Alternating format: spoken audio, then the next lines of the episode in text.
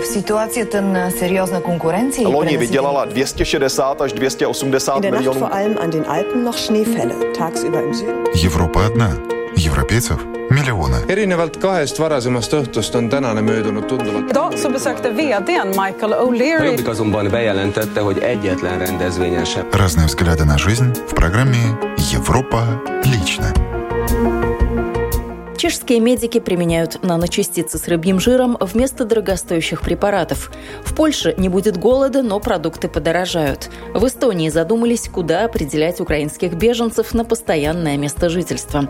Это лишь некоторые темы сегодняшнего выпуска программы «Европа лично». Меня зовут Яна Ермакова, и начнем с новостей, которые пришли из Финляндии. Слово журналисту телекомпании «Юля» Кате Лиукинен. Министр экономики Мика Линтеля доволен предложением Еврокомиссии о запрете на импорт российской нефти.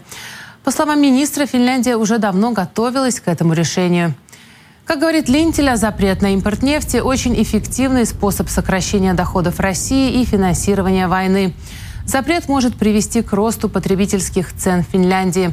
Как утверждает министр, рост будет незначительным, так как импорт нефти резко сократился еще до принятия решения об эмбарго. Основным покупателем российской нефти была компания «Несте», которая уже в начале марта объявила, что заменит большую часть российской нефти другими сортами продукции, в частности, нефтью Северного моря. От новостей Финляндии к материалам немецкой волны. 10 лет маршу миллионов. В мае 2012 года в Москве прошла акция протеста, которая собрала несколько десятков тысяч человек и обернулась уголовными делами с реальными сроками для участников. Протесты на Болотной площади стали последним массовым митингом. В десятую годовщину разгона марша миллионов журналисты Deutsche Welle поговорили с его участниками о перспективах и о завинчивании гаек. Две голодовки, два инфаркта, почти четыре года за решеткой. Цена, которую заплатил кандидат физико-математических наук Сергей Кривов за участие в митинге 6 мая 2012 года. Спустя 10 лет после тех событий он заявил в интервью Deutsche Welle, что не жалеет о случившемся. Жалеть-то я не жалею, потому что я тоже туда пошел бы. Я просто действовал бы более осмотрительно. Но, в принципе, все это было неизбежно. Каким-то путем это выправить, даже вернувшись э, в 2012 год, мне кажется, это уже было невозможно. Потому что просто чем сильнее было бы возмущение людей и противодействие власти, тем просто сильнее было бы и противодействие власти ну, на народ. Напомним, что 10 лет назад, накануне инаугурации Владимира Путина на третий президентский срок, в Москве должен был состояться марш миллионов. Митинг согласовали на Болотной площади, но он так и не состоялся. Из-за того, что полиция изменила схему безопасности, значительно сузив проход на площадь, произошла давка, которая переросла в столкновение с полицией. В итоге организаторов марша Алексея Навального, Бориса Немцова и Сергея Удальцова задержали у сцены. Позже более 30 человек стали фигурантами так называемого «болотного дела», получив реальные сроки. Их обвинили в участии в массовых беспорядках. Сергей Кривов говорит, что даже если бы была бы возможность вернуться на 10 лет назад, исход протеста был предрешен. Он уверен, что Путин не отдал бы власть. Вот, люди верили, люди боролись. Потом стало ясно, что такой путь, он вообще, ну не то что бесполезен, но не приводит ни к какому результату. Он просто приводит к дальнейшему закручиванию гаек и дальнейшему усилению диктатуры. Изменить э, власть нет, надежды уже давно нет. Оппозиционный политик Дмитрий Гудков тогда был действующим депутатом Госдумы. По его словам, риски провала протестного движения он осознавал с самого начала. В случае неуспеха я понимал, что репрессии, каток репрессий прокатится по нашей семье со страшной силой, причем больше, чем по другим, потому что мы были действующими депутатами, и какой-то, видимо, частью там номенклатуры воспринимались как системные, хотя мы никогда, я не был системным никогда. Ну, типа там депутаты, парламент и все, кто из нашего парламента поддержит вот этих вот протестующих, значит, это предатели, с вами будем жестоко расправляться. Ну, так потом и произошло. Гудкова впоследствии исключили из партии и лишили депутатского мандата. По словам политика, ему предлагали министерские и губернаторские должности за отказ от протеста. Оппозиционер рассказал, что не жалеет о сделанном в мае 2012 года выборе в пользу митингующих. О том, что элиты не раскололись, я жалею. А общество все, что могло, сделало когда нету раскола элит, то любой митинг, самый многочисленный мирный митинг, разгоняется просто на раз, два, три. Ну, ну окей, хорошо. Вот э, посмотрите на Беларусь. Там вообще каждый пятый вышел. Ну и чего? Если силовики с оружием готовы защищать царя, ну, значит, они будут защищать царя. Ты ничего не сделаешь с белыми ленточками против вооруженной Росгвардии, которая в два раза больше, чем армия Германии. Политик считает, что после разгона Болотной началась самая настоящая реакция. Был принят целый ряд репрессивных законов, ужесточающих правила проведения митингов и протестных акций. Это программа «Европа лично». Продолжаем. Инфляция в Польше в апреле перевалила за отметку в 12%.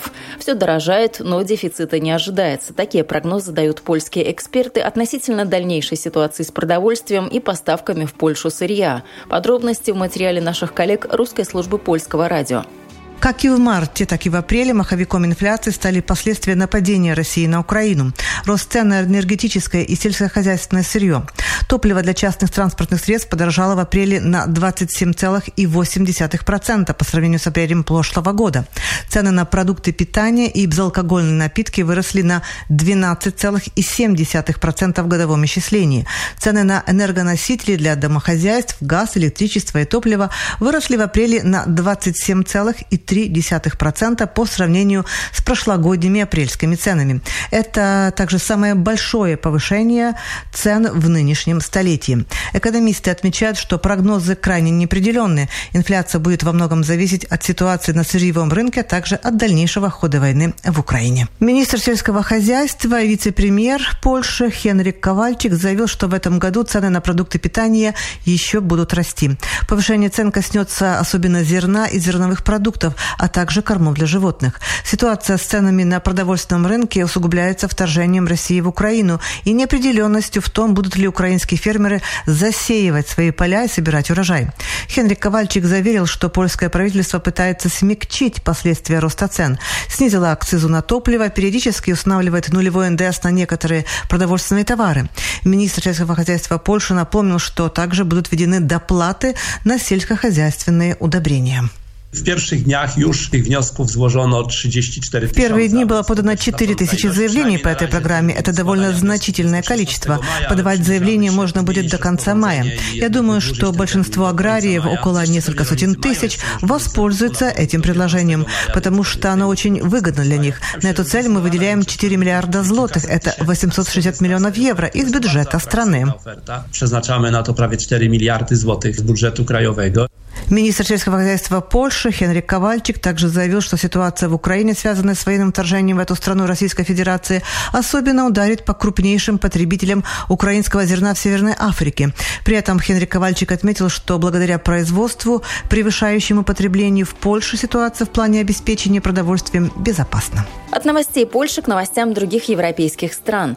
Сербия традиционно имеет тесные связи с Россией. ЕС и США пытаются оказать давление на эту страну, чтобы и Сербия присоединилась к антироссийским санкциям. Подробности в подкасте русской службы «Радио Швеции». Президент Сербии Александр Вучич во время своего визита в Германию заявил, что Сербия не планирует менять свою позицию. Он аргументировал это тем, что у Сербии несколько иной взгляд на санкционную политику, потому что страна сама находилась под санкциями в 90-х, и это нанесло экономике серьезный ущерб. Эксперты считают, что Сербия не сможет долго балансировать между общей политикой осуждения российской агрессии в Украине и прямым неучастием в санкциях. Стране придется выбрать то или иное направление. Не только санкциями заняты в Европейском Союзе, но и их последствиями. В Эстонии расселение украинских беженцев выходит на новый уровень. Стадия оперативной помощи позади, теперь нужно думать о постоянном размещении. Если на первых порах людям предоставляли гостиницы, общежития, даже каюты и корабли, то теперь беженцам нужны уже другие условия. Корреспондент русской службы эстонского радио Самуил Голомб выяснил, какое жилье в одном из регионов Эстонии может быть приспособлено для постоянного проживания В Вполне естественно, что на первом этапе потока военных беженцев с Украины в Эстонии был принят ряд оперативных мер, в том числе в области временного расселения. Во всех эстонских самоуправлениях провели переучет свободных площадей. Жители призвали сообщать о желании и возможности временного приюта. К примеру, уже на первой неделе марта военных беженцев готовы были принять у себя дома 40 ляно-виромовских семей. Предлагали пустующие квартиры, дачи. Предприятия были готовы разместить беженцев в своих общежитиях. Как известно, государство объявило тендер для отелей также с целью поиска мест временного расселения. Но прошло уже два месяца, и, как говорится, нет ничего более постоянного, чем временное. Сегодня на втором этапе решения проблемы расселения нужно предлагать беженцам совсем иное жилье. В самоуправлениях Ляне и Едовирума пока нигде специального строительства или реновации старого жилья с целью расселения там военных беженцев не ведется. Пока удается справляться с имеющимися свободными площадями. Старейшина волости Кадрина Кайри Пихлак отметила сегодня в нашей программе, что военных беженцев расселили в здании имения Унгла. Это здание общежитского типа, еще недавно там располагался дом престарелых. В Видовирусской волости Люгануза военным беженцам созданы условия для проживания в хостеле Майдла. Это на территории комплекса имения Майдла. В городе Кохтоярва свободные квартиры находятся в таком состоянии, что предлагать их беженцам невозможно. В ляно-вирусских властях Вайкемария, Виру Нигула и Раквара пока используются квартиры частного фонда. Но это все же временные меры. Чем дольше будут военные беженцы оставаться в Эстонии, тем острее будет вставать вопрос более стабильного проживания. Государство готово компенсировать местные затраты оперативной помощи. В расчет компенсации берутся реальные затраты на 30 апреля апреля. В самоуправлениях все затраты, связанные с военными беженцами, учитываются отдельно. Государство компенсирует проживание с трехразовым питанием в гостинице суммой 52 евро, в частной квартире без питания 20 евро и на муниципальной площади 10 евро. Это с расчетом на одну семью. Еще государство компенсирует самоуправлением до 50 евро на одного беженца для покрытия расходов оборудования жилья самоуправление может рассчитывать на компенсации расходов на транспорт и информирование беженцев. Общая сумма государственной компенсации 3 миллиона 300 тысяч евро. Пока никаких сумм для реновации жилья или специального строительства государство местным самоуправлением не выделяло и, скорее всего, не будет выделять. И завершаем программу новостями Чехии. Ученые университета имени Менделя в Бурно зарекомендовали себя как авторы ряда инновационных решений в самых разных областях, включая сферу здравоохранения. Они разрабатывают решения, которые способствуют более эффективному лечению при повреждениях кожного покрова. В частности, речь идет об успешно протестированных заживляющих пластырях от ожогов и порезов. В основу таких пластырей добавлены органические наночастицы с рыбьим жиром. Подробности в материале нашей коллеги коллеги, журналиста русской службы чешского радио Лареты Вашковой. Результаты недавнего эксперимента показывают, что в некоторых случаях новая композиция действовала на регенеративный процесс лучше, чем обычно используемое в настоящее время средство. Импульс к проведению исследований в этой области ученым дали врачи из университетской больницы Святой Анны в городе Барно. Они информировали нас о том, что у них накоплен хороший опыт работы использования рыбьего жира. Медперсонал прибегал к нему в процессе ухода за онкопациентами, страдавшими от обширных ран после удаления опухоли, и раны заживали лучше, как предполагается, благодаря напиткам, содержащим рыбий жир, указал на веб-сайте университета руководитель проекта Томаш Комперда, который является сотрудником Института пищевых технологий при Барненском университете имени Менделя. Исходя из этого, ученые запланировали масштабный эксперимент. Были созданы шесть различных вариантов пластырей. Разработку затем протестировали на свиньях. В течение трех недель осуществлялось наблюдение за тем, как повязки с различными составами влияют на заживление поверхностных ран. Комбинация органических наночастиц и рыбьего жира в итоге оказала наиболее положительный эффект на заживление. Добавлю, что, по словам специалистов, преждевременно говорить о том, что наночастицы с рыбьим жиром будут входить в состав всех пластырей для заживления ран от ожогов. Ученые также рассматривают другие варианты для ускорения процесса регенерации и заживления кожного покрова с помощью пластырей. Эффект заживления без побочных эффектов и без последствий имеет для специалистов ключевое значение – вы слушали программу «Европа лично». Этот выпуск подготовила я, Яна Ермакова, по материалам наших русскоязычных коллег в Польше, Германии, Швеции, Эстонии, Чехии и Финляндии. Всего доброго!